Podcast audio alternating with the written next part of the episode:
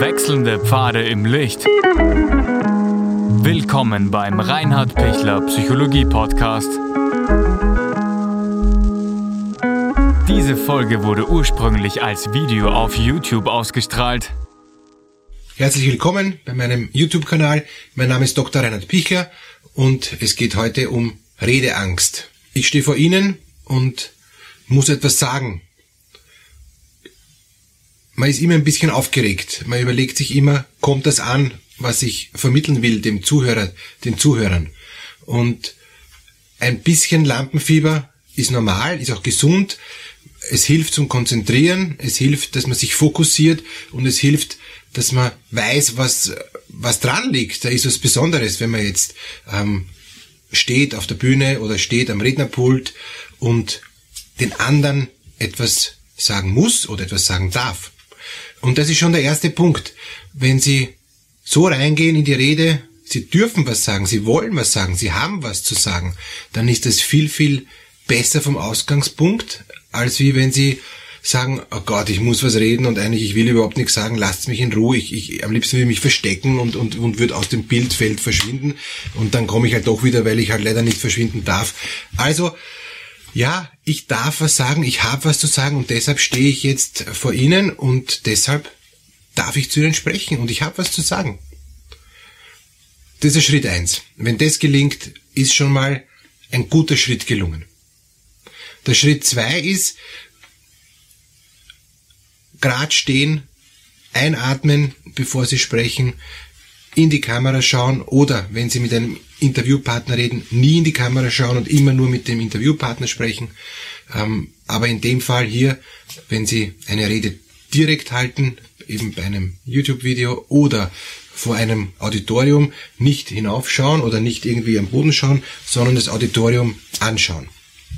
Offen, offene Ausdrucksweise, Körpersprache ist ganz wichtig und idealerweise ein freundliches Lächeln. Nicht alle haben ein fotogenes äh, Gesicht, nicht alle sind so, dass sie, dass sie freundlich ähm, reinschauen. Das kann man ein bisschen üben, man kann die Mundwinkel ein bisschen heben und man kann schauen, dass man die Nase eher tiefer hält als wie höher, sonst wirkt es eher hochnäsig. Aber grundsätzlich geht es einfach darum zu sagen, ich bin so wie ich bin und es gibt glücklicherweise immer Menschen, die einem so annehmen, wie man ist. Es gibt aber auch fix immer Menschen, die einem nicht so annehmen, wie man ist. Ja, auch damit muss man leben. Das heißt, ich werde keine Rede halten können für 100 Prozent derer, die mich hören, die mich sehen. Ähm, das gibt's nicht. Und damit kann ich auch fix davon ausgehen, es wird einige auch jetzt geben, die sagen, ich like dieses Video und es wird einige geben, die sagen, ich like das Video nicht. Natürlich freut es mich, wenn die Mehrheit mich jetzt liked und, und wenn ähm, wenige nur eine vielleicht auch berechtigte Kritik haben. Jeder lernt auch von Kritik und von daher ist auch ein, ähm, ein Nicht, ein Misslike ist auch durchaus ähm, etwas Hilfreiches und was Positives. Aber natürlich will man ankommen und wie kommt man an? Indem man sich vorstellt, was will der andere, was will der, der zuhört, ähm, was will das Auditorium und, und was will ich rüberbringen. Das ist gut, sich das vorher zu überlegen, es ist gut, sich vielleicht schriftlich aufzuschreiben. Nicht gut ist, wenn man es runterliest. Es gibt ganz wenige Fälle, wo man es runterlesen muss, wo man wirklich keinen Satz falsch sagen darf, ähm, weil das sofort gegen einen verwendet werden kann, dann macht Sinn. Aber grundsätzlich ist die freie Rede viel sinnvoller. Man muss aber einen Faden haben und man muss wissen, was man sagen will. Schließlich geht es darum, wenn Sie wissen, was Sie sagen wollen, wie bringen Sie es rüber. Da gibt es ja viele ähm, rhetorische Tricks und Tipps, aber ein ganz kurzer Tipp ist, Pausen zu machen damit der, der zuhört, der hört das ja zum ersten Mal, dann auch das verarbeiten kann. Und ein weiterer, ganz kurzer, einfacher Tipp ist, immer wieder auch in Bildern und in Symbolen oder in Beispielen zu sprechen. Dann wird es praktischer, dann wird es nicht so theoretisch, dann wird es konkret. Das sind so ganz wenige ähm, Hinweise, aber hier geht es ja jetzt um die Redeangst. Ich fühle mich nicht gut. Ich habe das Gefühl, ich, ich kann nichts rüberbringen. Ähm, das Auditorium ist eine Masse von mir und, und, und ich, und das, das ist wie ein, ein, ein Ozean, wo ich versinke als Schiffbrüchiger im Meer. Und ich, ich, ich weiß überhaupt nicht, ob ich da hinkomme. Ich weiß überhaupt nicht, ob ich die Leute erreiche. Ähm, ich bin mir unsicher während des Redens. Ich atme immer flacher ich krieg Atemnot, ähm, es würgt mich, es wird äh, mir schwarz vor den Augen und ich kriege eine Panikattacke, ich verlasse das Rednerpult und komme nie wieder. Also das sind so diese Fantasien, die alle passieren können und ja, das gibt's. Also ähm, es kann so sein, dass man so flach atmet, dass man dann nachher nichts mehr rausbringt, dass die Stimme dann immer kürzer wird und dass man eigentlich überhaupt nicht mehr gescheit reden kann und, und, und, und so weiter. Also, dass man dann wieder tief einatmen muss. Ähm, bis man wieder starten kann. Was kann ich tun gegen diese Redeängste? Schritt eins ist zuerst mal zu schauen, was ist die Angst? Wie heißt die Angst? Ist die Angst, dass ich nicht gut durchatmen kann? Ist die Angst, dass ich ein Blackout habe? Ist die Angst, dass ich äh, mich vor der Masse fürchte? Ist die Angst, dass ich schlecht rüberkomme? Ist die Angst, dass ich äh, nichts zu sagen habe? Also das einmal schauen. Was ist eigentlich die, die Wurzel der Angst?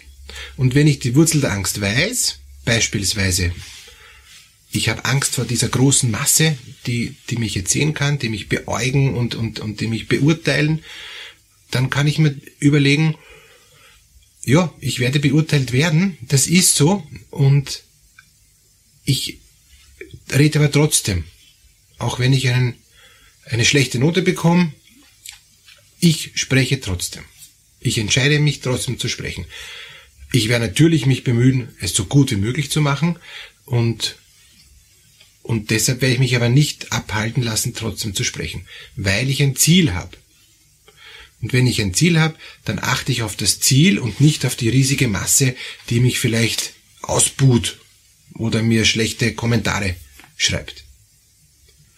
Das heißt, mir geht's jetzt in diesem YouTube-Video darum, dass ich Ihnen einige Aspekte der Redeangst nahebringe. Und deshalb stehe ich hier und deshalb rede ich zu Ihnen. Das ist das Ziel. Ob Sie dann daraus was machen oder nicht, ist ja schon wieder Ihre Sache. Ob es wertvoll war oder nicht für Sie, auch wieder Ihre Sache. Ich kann mich schützen vor der Angst, indem ich meins gebe, was ich geben kann. Nicht mehr, aber auch nicht weniger. Ich bemühe mich und ich vertraue, dass das Bemühen ausreichend ist. Das wäre so ein, ein Weg, wie ich Redeangst überwinden kann.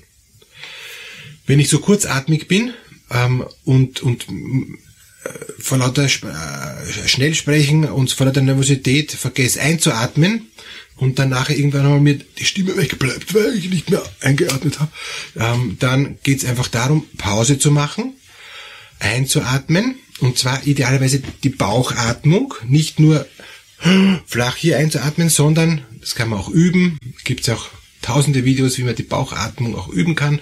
Ähm, Hände auf den Bauch oder hinten auf, auf die Nieren ähm, legen und einatmen, am besten mit geschlossenen Augen und spüren, durch die Nase zum Beispiel, und spüren, wie sich die Bauchdecke hebt. Das gilt für Frauen und Männer gleicherweise. Und dann auch wieder ausatmen, zum Beispiel durch die Nase und, und merken, wie die Bauchdecke wieder sich senkt. Und Sie das öfter üben, dann haben Sie nämlich immer genug Luft, Sie haben auch immer eine ausreichend laute Stimme und Sie werden nicht heiser. Das ist alles nur durch die Bauchatmung. Wenn Sie jetzt Angst haben, ich kriege das nicht hin und wenn ich nervös bin, atme ich so flach und, und mehr Sauerstoff kriege ich nicht rein, üben. Äh, vorher schon üben und wenn Sie dann in der Situation sind und Sie merken, oh, ich kriege den Satz nicht fertig, dann aufhören, einatmen, Bauchatmung und den Satz nochmal sagen. Und ich konzentriere mich nicht darauf, um Gottes Willen, ähm, ich bringe den Satz nicht fertig, Hilfe, ich kann nicht mehr einatmen, oje, oje, sondern ich konzentriere mich auf den Inhalt. Und zwar ganz streng auf den Inhalt. Mir ist egal, wer da sitzt, mir ist egal, ähm, ob ich jetzt da genug Luft oder nicht genug Luft habe. Ich konzentriere mich nur auf den Inhalt, was ich jetzt sagen will. Und, Und dann bin ich so in den Inhalt vertieft oder ich, ich lese so deutlich dann auch von meinen Notizen Stichworte, bitte nicht äh, ausformulierter Text, ähm, so deutlich von Notizen runter und bin so konzentriert auf meine, auf meine Notizen, dass ich automatisch atme. Weil man atmet ja automatisch. Wenn eine Pause ist, schluckt man auch runter. Wenn man es dazwischen vergessen hat, wenn man zu schnell spricht. Wenn man nicht zu schnell spricht, hat man kein Schluckproblem. Also auch das kann eine weitere Angst sein, eine weitere Schwierigkeit sein, dass ich nicht ausreichend runterschluck und dann sammelt sich zu viel Speichel und dann muss ich kurz Pause machen und schlucken. Eine weitere Angst ist, dass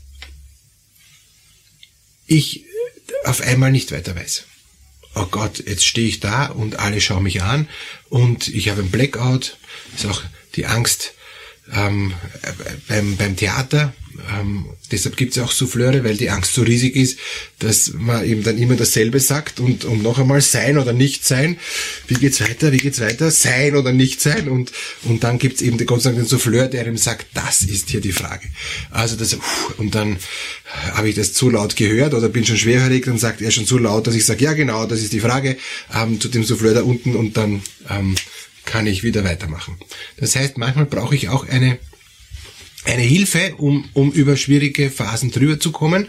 Und es tut nicht weh, Pause zu machen. Es tut nicht weh, jetzt ein Stück hineinzuschauen in, in meine Notizen und, und mir zu überlegen, was will ich eigentlich sagen? Ah ja, stimmt, das will ich sagen. Und dann sage ich, und der nächste Punkt ist, oder um noch einmal zu wiederholen, oder um hier fortzusetzen. Und dann wiederhole ich noch einmal. Die Wiederholung macht nichts, weil der Zuhörer braucht die Wiederholung, weil es ja alles zum ersten Mal hört. Ich habe mich schon x-mal damit auseinandergesetzt. Ich kann das runterrattern, taka, taka, taka, taka, ähm, und der Zuhörer ist eigentlich erschlagen. Das heißt, auch wenn ich eine, ein, ein Blackout habe, wenn ich äh, langsamer wäre und wenn ich mir einfällt, oh ja, stimmt, das, das habe ich jetzt nicht gut formuliert, ich formuliere es nochmal. Und dann komme ich wunderbar hinein ähm, in, in den Fluss wieder. Und das Wichtigste ist, ich reg mich nicht auf. Auch wenn ich mich verspreche oder wenn, wenn ich was Peinliches sag. Ich reg mich nicht auf. Also ähm, bei meiner Hochzeit habe ich eine, ähm, eine Ansage gemacht und, und die war in der Aufregung kerzengrad verkehrt. Ich habe die Leute in die völlig falsche Richtung geschickt. Und es war lustig, ja, und trotzdem sind alle richtig angekommen, ja.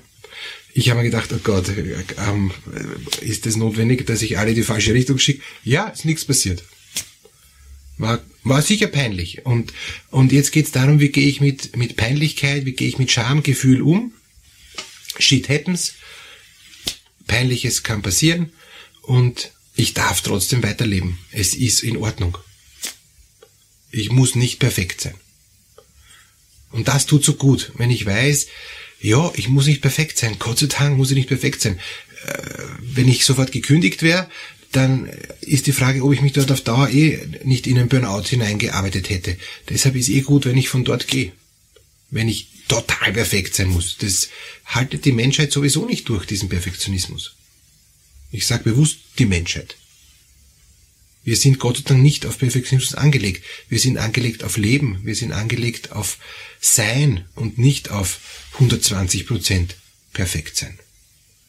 Und auch die Rede soll vorbereitet sein und soll so sein, dass man sich was mitnehmen kann, dass was rüberkommt, dass ich vorher ein Ziel habe, was ich Ihnen jetzt sagen will und Sie merken, mein Ziel ist, Ihnen zu sagen, keine Angst, wenn Sie reden müssen. Sie haben es drauf. Es wird ihnen gelingen. Weil man kann die Angst nur überwinden, wenn man es tut. Wenn man redet. Man kann die Angst immer dann überwinden, wenn man sagt, und ich steige jetzt rein, ich probiere es, ich wage es. Und dann geht es beim ersten Mal noch nicht so gut, aber es ist leidlich gegangen. Ja. Beim zweiten Mal ist schon etwas besser, beim dritten Mal noch besser, beim vierten Mal merken sie schon, das wird. Und wenn die Blockade so arg ist, ich sage, sobald ich am Rednerpult stehe, ich krieg keinen Ton raus.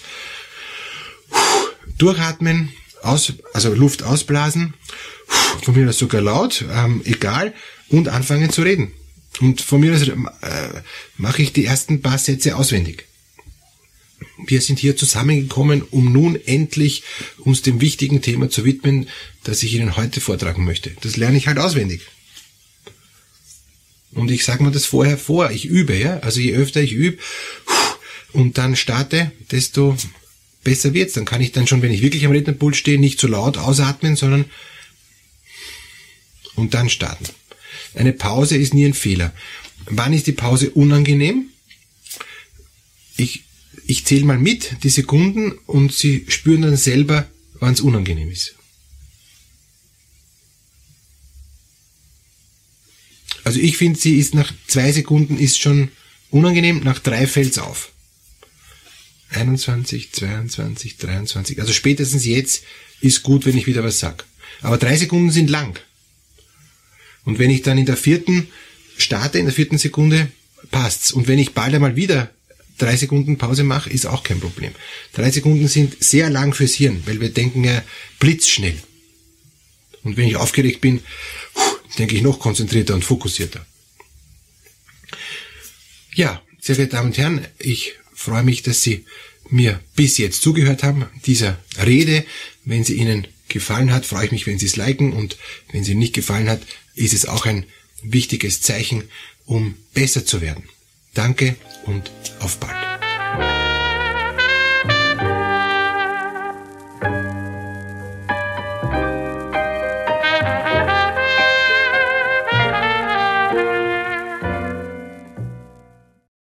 Wenn Ihnen diese Podcast-Episode gefallen hat, geben Sie bitte eine positive Bewertung ab.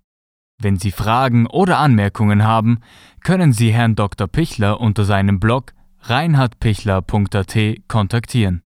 Vielen Dank fürs Zuhören und bis zur nächsten Folge.